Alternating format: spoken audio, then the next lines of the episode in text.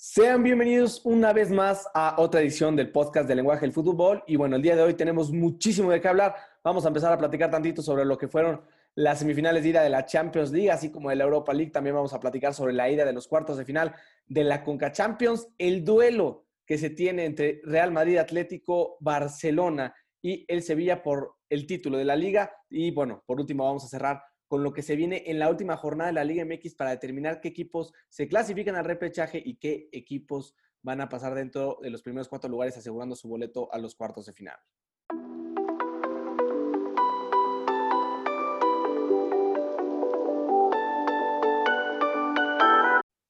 Bueno, vamos a iniciar con todo esto y vamos con lo primero que sucedió en esta semana, que fue la Champions League. Dos partidos que, bueno, de, los cuales yo me esperaba bastantes cosas no creo que cumplieron con las expectativas, pero bueno, iniciamos con el Real Madrid contra el Chelsea. El, Real Madrid-Chelsea, lo dijimos que iba a ser un partido aburrido.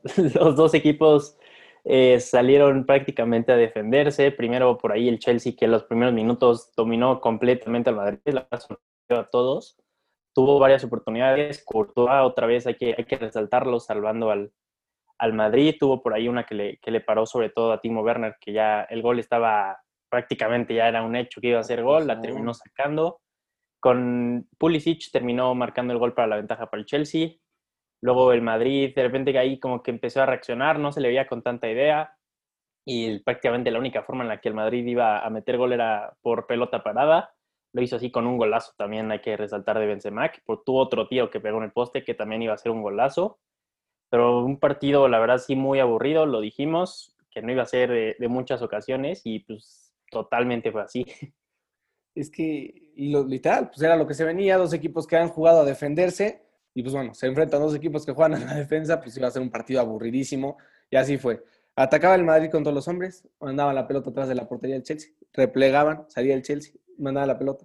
Y así estuvieron todo el partido sin hacer prácticamente nada, pocas opciones, como decías, el Chelsea que sorprendió con un pase largo a Pulisic, que bueno, este, en una hay pues, medio desconcentración por parte de la defensa del Madrid y una gran paciencia de Pulisic para aguantar la pelota, se lleva a Courtois, lo deja en el suelo, ya sin portero termina rematándose la portería y después, como dices, un golazo, una obra de arte de Benzema, que bueno, quién sabe cómo le hace, es mágico. Tiene una técnica espectacular, lo que puede hacer, le manda una pelota a la cabeza, en medio del área, en medio de siete personas, en el área chica, la controla de cabeza y después de tijerita, bueno, sí, de tijerita, consigue hacer un golazo. Increíble lo de Benzema y el Real Madrid, que bueno, saca pues, el empate en casa después de haber empezado mal la primera mitad, el segundo tiempo aburridísimo, nada para ninguno de los dos. Y pues bueno, todo se va a definir en Stamford Bridge. El Real Madrid sale obligado, ya mínimo anotar un gol de visitante, entonces pues bueno, mínimo el Real Madrid ya va a ser obligado a atacar, ya vamos a tener que meterle tantita presión al partido, pero bueno, probablemente va a ser otro partido con muy pocos goles, excepto que bueno, se rompa el partido de una manera loquísima y el Madrid llega a anotar dos goles con lo que el Chelsea también tendría que arriesgarse. Entonces, pues bueno, esperemos que sea un partido con muchos goles gracias a este gol de visitante, que es justamente la intención de, esta regla. Y bueno, a ver qué pasa en Stamford Bridge. Veremos cómo, cómo el Madrid reacciona. Como dices, ya por lo menos partimos con la, con la, o sea, que el Madrid tiene la obligación de atacar, ¿no? Veíamos en los partidos anteriores que salía con una cierta ventaja en casa, entonces ya llega con un colchoncito, digamos, pero ya con esta obligación de marcar por lo menos un gol, pues ya ojalá que sea un partido completamente diferente. El Chelsea también, que hay que resaltar el segundo tiempo, un ratito se veía mejor, sobre todo cuando hizo ese triple cambio que metió a Havertz, a Ziyech por ahí a, un lateral. Se vio muy bien, echó al Madrid atrás.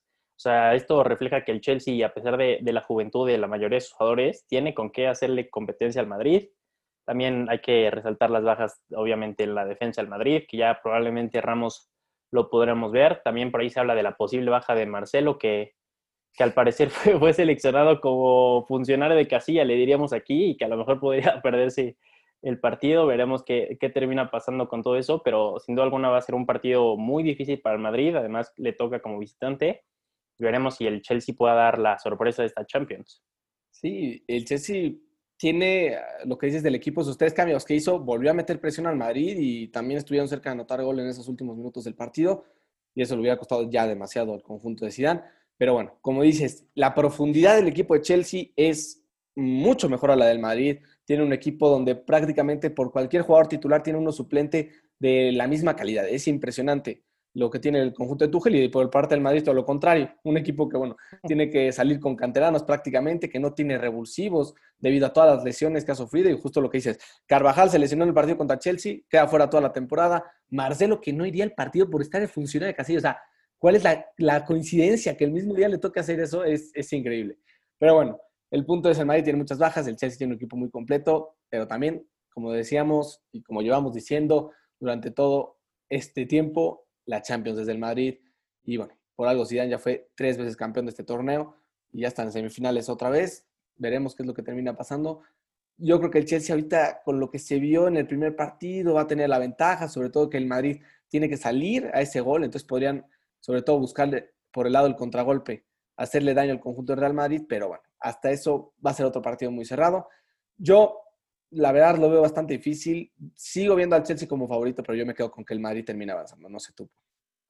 Va a ser difícil, porque yo la verdad no me esperaba ver esta cara del Chelsea. O sea, dominó, si se podría decir, en gran parte del partido, aunque hubo prácticamente 60 partidos que no pasó absolutamente nada.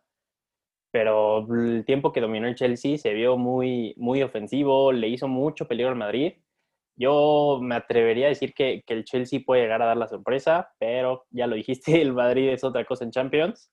Veremos qué pasa. A mí me gustaría, la verdad, el, además de, bueno, de que es el Madrid, me gustaría que el Chelsea, que el Chelsea diera la sorpresa y ojalá que, pueda acceder a la final. A mí sí me gustaría bastante, la verdad. Sería algo bonito, sobre todo después de todo este cambio de Tuchel. Hace una historia, bueno, anormal, porque la verdad que un entrenador en mitad de temporada y consiga hacer lo que hizo con el Chelsea es buenísimo. Pero bueno, ya con esto también pasamos al otro partido que, tuvimos esta semana, el Paris Saint-Germain contra el City, otro partido que me parece que decepcionó bastante. Sí, también un partido medio complicado. El, primer tiempo realmente no hubo, no hubo tantas ocasiones, estaba muy, muy cortado, muchas faltas. El City, como sabemos que, o sea, lo único que le gusta es tener la pelota y no tiene problema en estar tocando la pelota 40 minutos y todo parecía apuntar que la pelota parada era lo único que iba a resolver el partido. Al final llegó con un centro de Di María precioso a, a Marquinhos, que era prácticamente parecía la única llave para, el partido, y le daba la ventaja al París. Parecía que se le podía complicar al City por ahí por, por los contragolpes que tiene. Realmente no, no se vio ni Mbappé, Neymar desaparecido, supieron contenerlos muy bien. El City también que no se le veía con mucha idea, erraba muchos pases, perdía muchas pelotas de media cancha, pero el segundo tiempo salió con una mentalidad completamente diferente, echó al París atrás y por ahí con goles de, Kevin De Bruyne y de... ¿De quién fue el otro, De Riyad Mahrez, de tiro libre. De Mahrez, este, terminó, la verdad, dos goles, podríamos decir, accidentales. El primero, el de Kevin De Bruyne, que quería mandar un centro, ahí no sé qué pienses, pero en mi opinión se, equivoca de manera grave Keylor, no sé qué digas ahí. Pues, en parte sí es error de Keylor, porque para los que no lo vieron literal, es un centro de De Bruyne que ningún defensa remata, Keylor se queda a la espera, porque si tiene que quedar a la espera no puede aventarse a la pelota hacia donde iría al centro, porque tiene que esperar que remate algún defensa, pero también tiene que ver que nadie la va a rematar. Entonces, nadie remata la pelota, pero la, el balón de De Bruyne lleva una comba espectacular, bota el balón en el área chica y el balón simplemente queda al lado del poste, entra el balón y todos simplemente se quedan viendo la pelota. Y pues sí, a ver, esa responsabilidad de Keylor. Así como un error de Keylor, no te sabría decir, porque la verdad la pelota también va, parece que iba colocada ahí, iba colocada al poste, no llevaba velocidad, pero, o sea, sí era una pelota que tuvo demasiada suerte, demasiada buena suerte. Entonces, no me gusta decir que fue error de Keylor, porque también siendo alguna vez portero, la verdad, son pelotas complicadas y los centros son muy difíciles, tienes que estar viendo en todo momento qué pasa.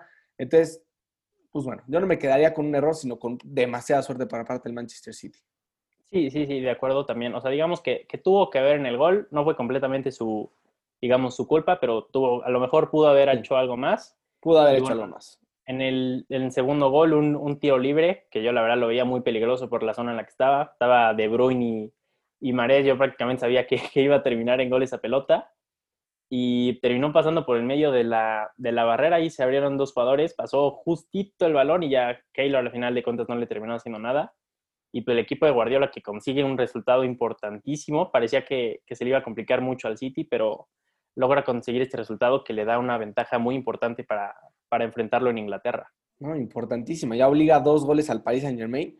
Y lo que decías, la diferencia del City del segundo tiempo fue espectacular, pero también el Paris Saint Germain iba 1-0 y aplicó la misma que contra el Bayern. El París en el partido contra el Bayern se echaron para atrás, aguantar que no les metiera gol el Bayern, intentaron hacer esto y lo estaban haciendo bastante bien, pero el City tuvo esas dos sorpresas. Primero un centro que acaba en gol, quién sabe cómo, y después un tiro libre que pasa por en medio de la barrera. Y ahí el, que, el culpable es Kimpempe, y ahí sí un error monumental, literal. Viene la pelota, no sé si le dio miedo o qué, pero completamente se quita porque todos estaban, brincaron parejo. El único que no brincó parejo fue, fue que quién sabe por qué se quitó, se dio la media vuelta y por ahí justo pasó la pelota. Parece, parece que, bueno, fue hasta prefabricado, quién sabe si le pagaron a Kimpempe para que hiciera eso, pero bueno, este, el punto es que el City consigue una victoria importante, a pesar de que no fue un partido bueno, tampoco pudieron generar muchas opciones. Por eso decía, el París había defendido muy, muy bien, pero tuvieron esas malas, esos dos, dos jugadas con mucha suerte para el City, muy mala suerte para el París. Y bueno, así toma ventaja el conjunto de Pep Guardiola. El París ahora que va a tener que dar un espectáculo mayor. Mbappé que no tuvo mucho, Neymar que no tuvo mucho, van a tener que ser protagonistas en el siguiente partido si quieren llegar a otra final de Champions League. Entonces, Espero que para el partido de vuelta ahí ya va a haber mucha más exigencia por parte de los dos equipos, entonces probablemente ahí sí vamos a tener un partidazo. Espero que así sea. Ojalá, la verdad, es curioso ver cómo en estas, bueno, desde cuartos de final, ¿no? Desde que se enfrentó al, Barcelona, la diferencia de juego como visitante y como local del París. O sea, primero, como visitante destrozó al, al Barça en el Camp Nou. Luego en casa jugó pésimo, ¿no? El Barça tuvo por ahí varias oportunidades que pudo remontar. Luego contra el Bayern sacó un resultadazo en el Allianz Arena como visitante y en local se le complicó bastante, terminó perdiendo el partido, pero le alcanzó para llegar a semifinales. Ahora esta la empezó como visitante, no se le vio bien, se le vio mejor, digamos, que contra el Barcelona y contra el Bayern, porque, ah, bueno, por lo menos pudo meter un gol y el segundo tiempo estuvo atrás, igual echado. Veremos cómo, cómo reacciona frente al City. Como dices, va a ser un partido completamente diferente por la obligación que tiene el París de marcar por lo menos dos goles. Ojalá que, puedan volver a aparecer Neymar, Mbappé y todos ellos y nos regalen un, partidazo en, Inglaterra. Yo, creo que así va a ser. Lo esperábamos para el partido de ida, pero bueno, como dices, al Paris al menos se le ha dado jugar en casa, será por la afición, no sé qué sea, pero bueno, el punto es, yo creo que el partido de vuelta sí va a ser algo imperdible. No se lo van a poder perder la siguiente semana, ya platicaremos un poquito más en la previa del partido. Pero bueno, ya con esto también pasamos a la Europa League, que bueno, también tuvo sus semifinales y, primero el partido entre el Manchester United y la Roma, donde el conjunto de Ole Gunnar Solskjaer ganó seis goles a dos sobre el conjunto italiano. Sí, un partidazo, la verdad. Hay que primero, pareciera que, que el, partido fue fácil para el United, pero iba perdiendo 2-1 en el primer tiempo. O sea, y remontar de esa manera, por ahí también, si no me equivoco, fue el, cuarto o el tercer gol, hubo ahí medio un poco de polémica con un penal sobre Cavani, que a mi parecer no era, pero ya veremos. Pero el United demostrando que, va a pelear y yo estoy, prácticamente apostaría de que se la va a llevar el United. Se vio aplastante sobre la Roma, que también venía mostrando un buen nivel, eliminó al Ajax en la, en la estancia pasada. Veremos cómo, cómo reacciona el United, pero yo creo que es uno de, el, bueno, diría el principal candidato para llevarse esta, esta Europa League. Sí, lo lleva haciendo muy bien el United, está en segundo lugar de la Premier League, ya no tiene mucho que pelear, pero bueno, mínimo puede conseguir este, el campeonato de la Europa League, que sería algo bastante, bastante bueno. Lo repetirían desde la última vez que consiguieron hacer esto con Mourinho, pero sí, es el principal candidato. Este 6, 6 a 2 lo confirma contra la Roma y como decías, eh, no, no, era un partido fácil. Iban ganando 2 a 1 la Roma al medio tiempo y después se descontroló el United y terminaron metiendo 5 goles en los últimos 45 minutos del partido. Y bueno, ya dejan prácticamente definida la eliminatoria, excepto que la Roma sabía tener otra remontada espectacular, pero la verdad lo veo muy complicado. Necesitan un 4 a 0. Y bueno, por otro lado tuvimos el Villarreal contra el Arsenal, eh, que era la eliminatoria. Bueno, los dos parecían ser cerrados. El United sí se le veía un poco más favorecido, pero el Villarreal-Arsenal va a ser, y ya cumplió con que va a ser una serie muy, muy cerrada. También otro partidazo, el, equipo español demostrando que, que, a todas formas quiere conseguir ese boleto a Champions para la próxima temporada. La verdad yo no me esperaba un partido así, yo esperaba que el Arsenal pudiera sacar la ventaja, pero el, Villarreal que temprano supo sacar la ventaja, le plantó cara al Arsenal.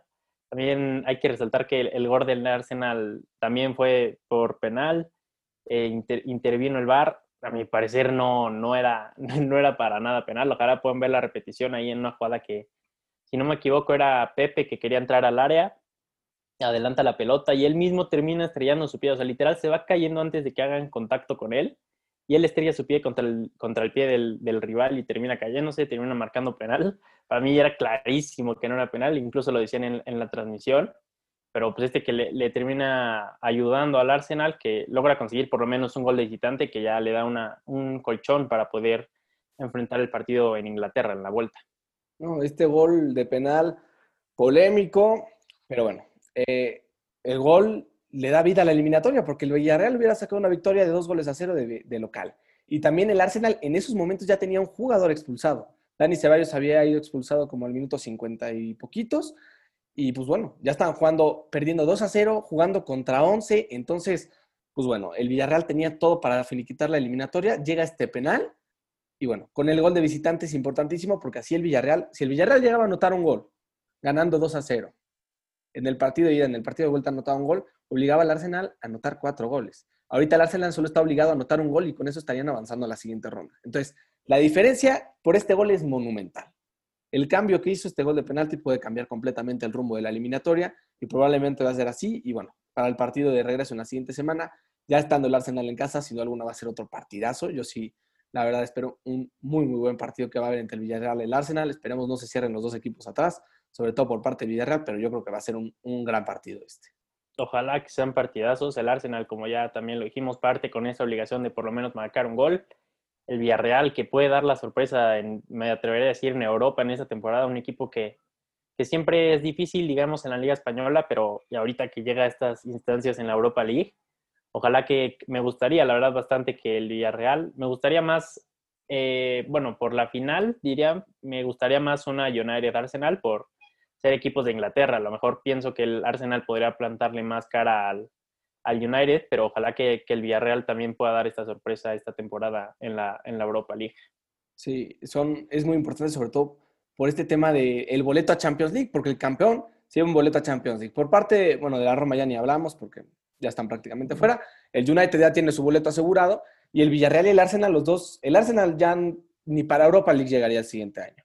Y el Villarreal está peleando apenas el boleto de Europa League, ya no llega a conseguir uno de Champions, entonces también está en juego el boleto a Champions del siguiente año, sobre todo por parte, o sea, en el partido entre el Villarreal y el Arsenal. Entonces, hay mucho juego, además de ser campeones de la Europa League, se están jugando el boleto para, siguiente año, para el siguiente año de Champions League. Entonces, pues bueno, hay demasiado en juego y va a ser un, yo sí creo que va a ser un, un muy buen partido este entre el Villarreal y el Arsenal. Unai Emery, que bueno, también ya fue varias veces campeón con el Sevilla, es el Mister Europa League, así como Zidane es el Mister Champions League. Esto, Unai Emery, pues bueno, ya consiguió también llegar a una final con el Arsenal, la terminaron perdiendo ante el Chelsea, pero bueno, de momento lleva la ventaja para volverse a meter otra final de Europa League.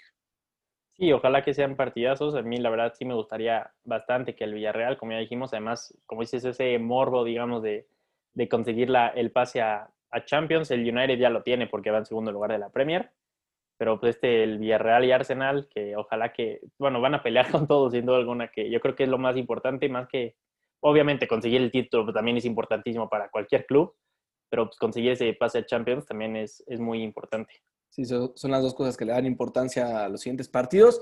Y bueno, también ya con esto pasamos a la liga, que se jugó, bueno, un único partido entre semana, Barcelona contra Granada, y el Granadita le dio la sorpresa al Barcelona, dos goles a uno en el Camp Nou, se terminó llevando el partido de Granada y con eso la pelea por el título se vuelve a poner al rojo vivo. Va a ser un final de locos las últimas cinco jornadas que quedan.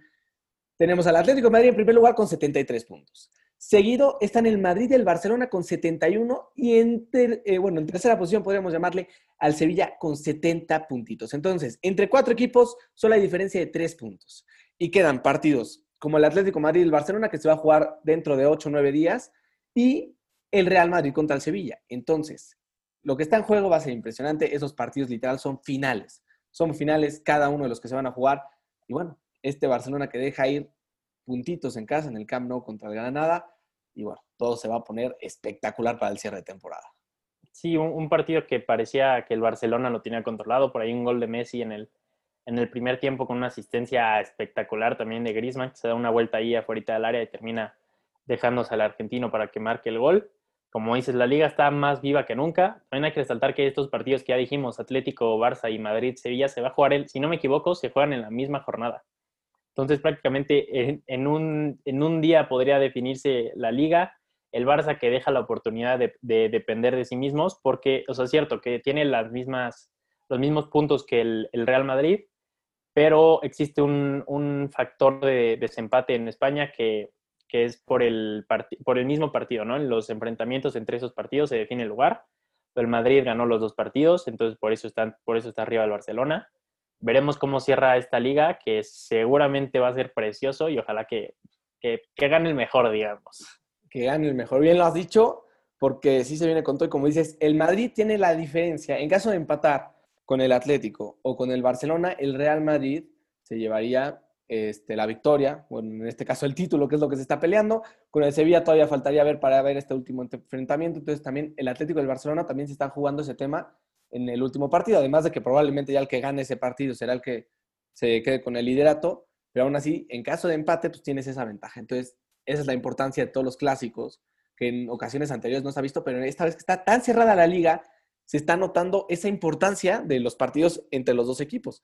Entonces, pues bueno, Madrid tiene los criterios de desempate, entonces tiene esa ventaja importantísima, con lo que, con que el Atlético de Madrid empate o pierda ante el Barcelona, el Real Madrid ya depende de sí mismo el siguiente fin de semana. Entonces la cosa se va a poner buenísima para la liga. Y yo creo que con esto pasamos ya a los partidos que se jugaron en la Conca Champions. Sé que no son de mucha importancia, pero bueno, son los cuartos de final. Eh, fue la ida y bueno, empezamos con el Atlanta contra el Filadelfia, donde el conjunto de Filadelfia dio la sorpresa y derrotó 3 por 0 al Atalanta, también dejando prácticamente finiquitada esta eliminatoria, con lo que bueno, ya estarían en semifinales. Por otro lado, el Cruz Azul derrotó por 3 goles a 1 al Toronto. Sí, la máquina que se vio, se vio muy bien, supo sacar una ventaja importante, por ahí se le estaba complicando el partido, pero obtener una victoria de, de 3 a 1, prácticamente el Toronto no supo parar a Pablo Aguilar, los hizo pedazos en cualquier pelota parada y que logran, logran sacar la ventaja, una ventaja muy importante para, para enfrentar el partido en el Azteca. También seguimos con el Columbus Crew, que logró empatarle al Monterrey 2 a 2 como locales. Eh, el, equipo del Vasco Aguirre que pareció que salió medio, medio confiado, no esperaba enfrentarse a un equipo así, pero hay que resaltar que si no me equivoco es el, el campeón de la, de la MLS. O sea, no es cualquier equipo, también Celarayán vengó a los Tigres, los hizo pedazos, por ahí metió un gol y si no me equivoco también dio, dio una asistencia. de asistencia. También, y por último cerramos con el Portland Timbers contra el América, un partido lleno de polémica. El América que ya lo, dijo Faitelson en Twitter, que dejen de, de, llorar un rato, que dejen de quejarse el arbitraje. Lograron sacar la, el empate uno a uno. El América que consigue ese gol de visitante que le ayuda, pero un penal ahí medio polémico para el Portland Timbers y Mora, ex Cruz Azulino, nos ayudó y le, terminó quitando esa, esa, ventaja a la América. Sí, completamente le quitó pues, esa ventaja a la América de 1 a 0, que era importante. En el último minuto, literal, le marcan la última jugada. La última jugada del partido, mandaron un pelotazo a la olla. Bruno Valdés, supuestamente, que bueno, para mí será falta. Felipe Mora le mete la pierna a Bruno Valdés. Bruno Valdés cae al suelo, justo suelta un tiro uno del Portland Timbers, la pelota le queda en la mano, penal, termina anotándolo el Portland, se empata el partido y bueno, todo queda para la vuelta en el Azteca.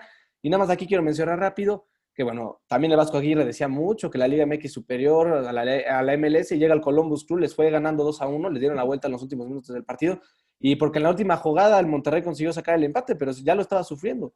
Yo vi que pitó el partido, eh, pitó el final del partido y Aguirre lo festejó, lo festejó un empate visitante. Entonces, que sea coherente con sus palabras. Si la MLS todavía sigue siendo inferior a la Liga MX, ¿cómo vas a festejar un empate? Pero bueno, el América y el Monterrey decepcionaron, polémica o no, mal arbitraje o no, decepcionan, porque tuvieron para mucho más y la verdad los dos equipos decepcionaron. El Cruz Azul fue el único que la verdad fue contundente de los equipos mexicanos y ahora se van a tener que jugar toda la vuelta. Esperemos consigan avanzar y que no nos dejen con tres equipos de la MLS y solo el Cruz Azul en, en semifinales, pero bueno, veremos qué pasa. Y ya también con el fin de semana Nada más les queríamos recordar de dos partidos, los más interesantes a nuestro parecer en este fin de semana. Primero tenemos el clásico de, bueno, la, liga inglesa, Liverpool contra Manchester United va a ser un partidazo. Y bueno, eh, aquí se están jugando sobre todo el Liverpool el pase a la Champions League. United no tiene mucho que jugarse, es el clásico, eso sí, siempre está el honor en la cancha, entonces por eso va a ser muy importante, pero bueno, aparte de eso, Liverpool es el que más se va a jugar en este partido. Y por otro lado, el lunes se juega el Sevilla contra el Atlético de Bilbao.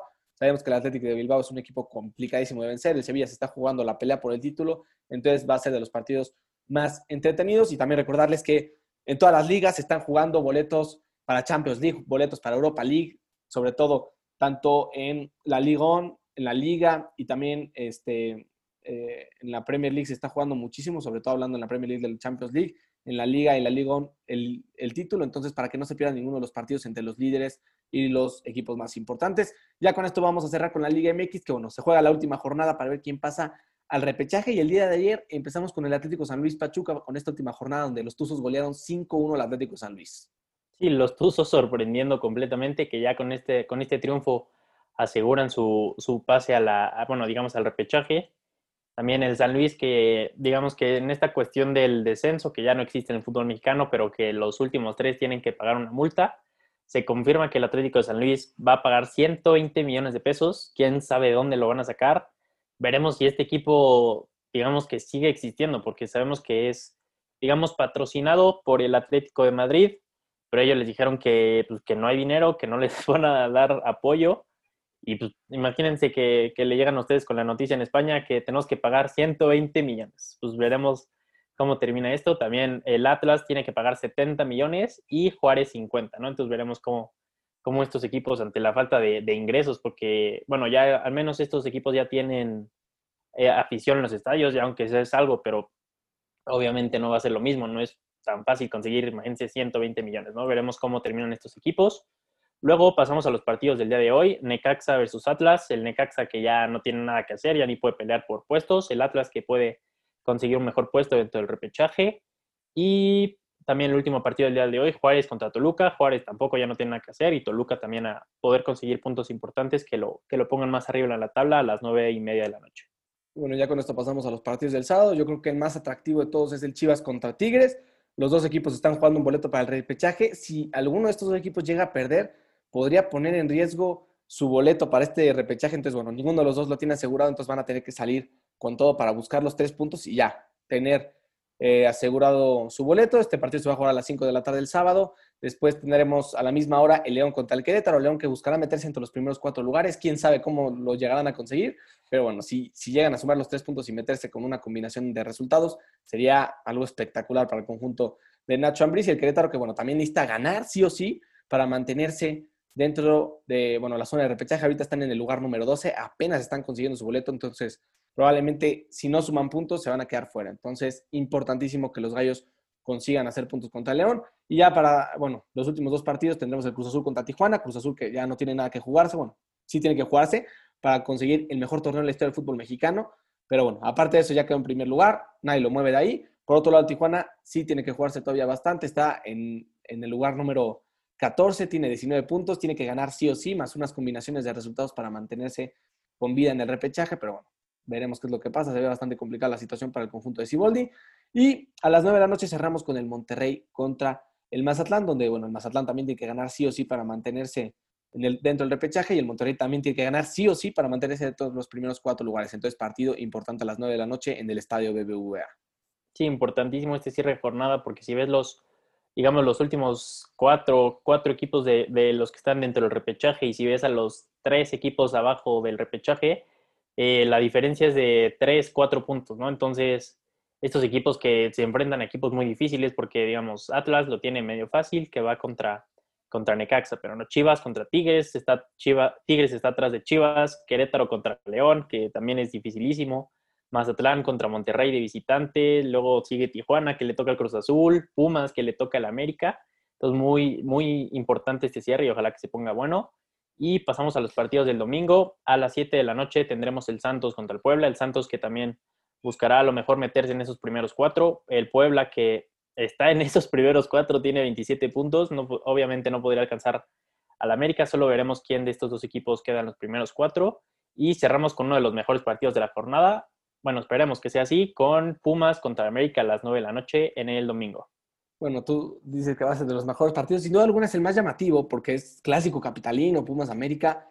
Pero el problema es que los Pumas para ese momento, bueno, tendremos que ver qué pasa. Porque el América ya no se mueve del segundo lugar, entonces probablemente teniendo la Conca Champions van a salir con suplentes. Ya no se están jugando prácticamente nada. Otra vez nada más es el orgullo del clásico capitalino. Y los Pumas, pues chance para cuando lleguen ese momento, necesitan que el Mazatlán, el Querétaro pierdan y que el Tijuana no gane. Necesitan esas tres cosas y ganarle a la América para meterse al repechaje. Esas tres cosas es lo que necesitan, los Pumas. Entonces, para cuando lleguemos al domingo a las 9 de la noche, probablemente ya pasó algo que dejó fuera a los Pumas, entonces, pues bueno, las cosas se las dejaría pues ya bastante aburridas, ya no se jugaría nada en el partido, pero bueno, de momento todos los partidos se están jugando algo, ya sea boleto por el repechaje o boleto para los primeros, para los cuartos de final directo. Entonces, no se pierdan ninguno de los partidos, la verdad, todos van a ser muy interesantes, todos los equipos están jugando muchas cosas, entonces, para que no se pierdan ninguno de estos encuentros. Y bueno, de momento, nada más para repasar la tabla, para que sepan cómo se encuentran las cosas antes de iniciar estos partidos, tenemos al Cruz Azul en primer lugar con 40 puntos, ya no se mueve, el América en segundo con 35 puntos, ya no se mueve, el Puebla en tercero con 27, el Monterrey en cuarto con 25 puntos.